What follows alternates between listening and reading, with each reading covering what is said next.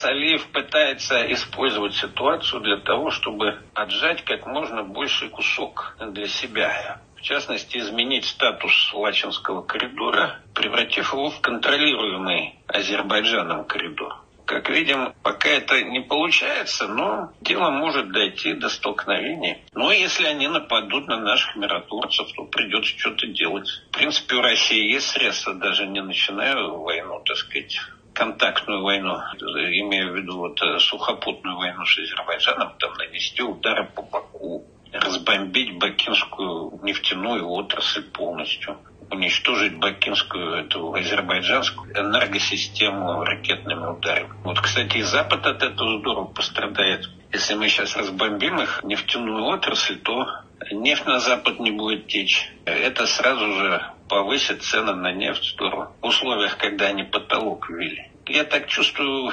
Азербайджан прикрывается, он же с нами подписал декларацию о стратегическом союзничестве, как там она называется. То он к этому апеллирует, что вот, а сам провоцирует наших миротворцев. Ну, ему надо дать понять, что мы, может, и не будем там воевать Карабахе. Разбомбим всю энергосистему, нефтяную систему, и будет Азербайджан без нефти сидеть. Без электричества. Как он там долго будет воевать, сможет воевать в таких условиях с Арменией, не знаю бакинскими провокаторами. Очень хорошо все просчитано. Да, миротворцы не могут применить оружие в такой ситуации. Они могут применить его только в случае прямого вооруженного нападения на них.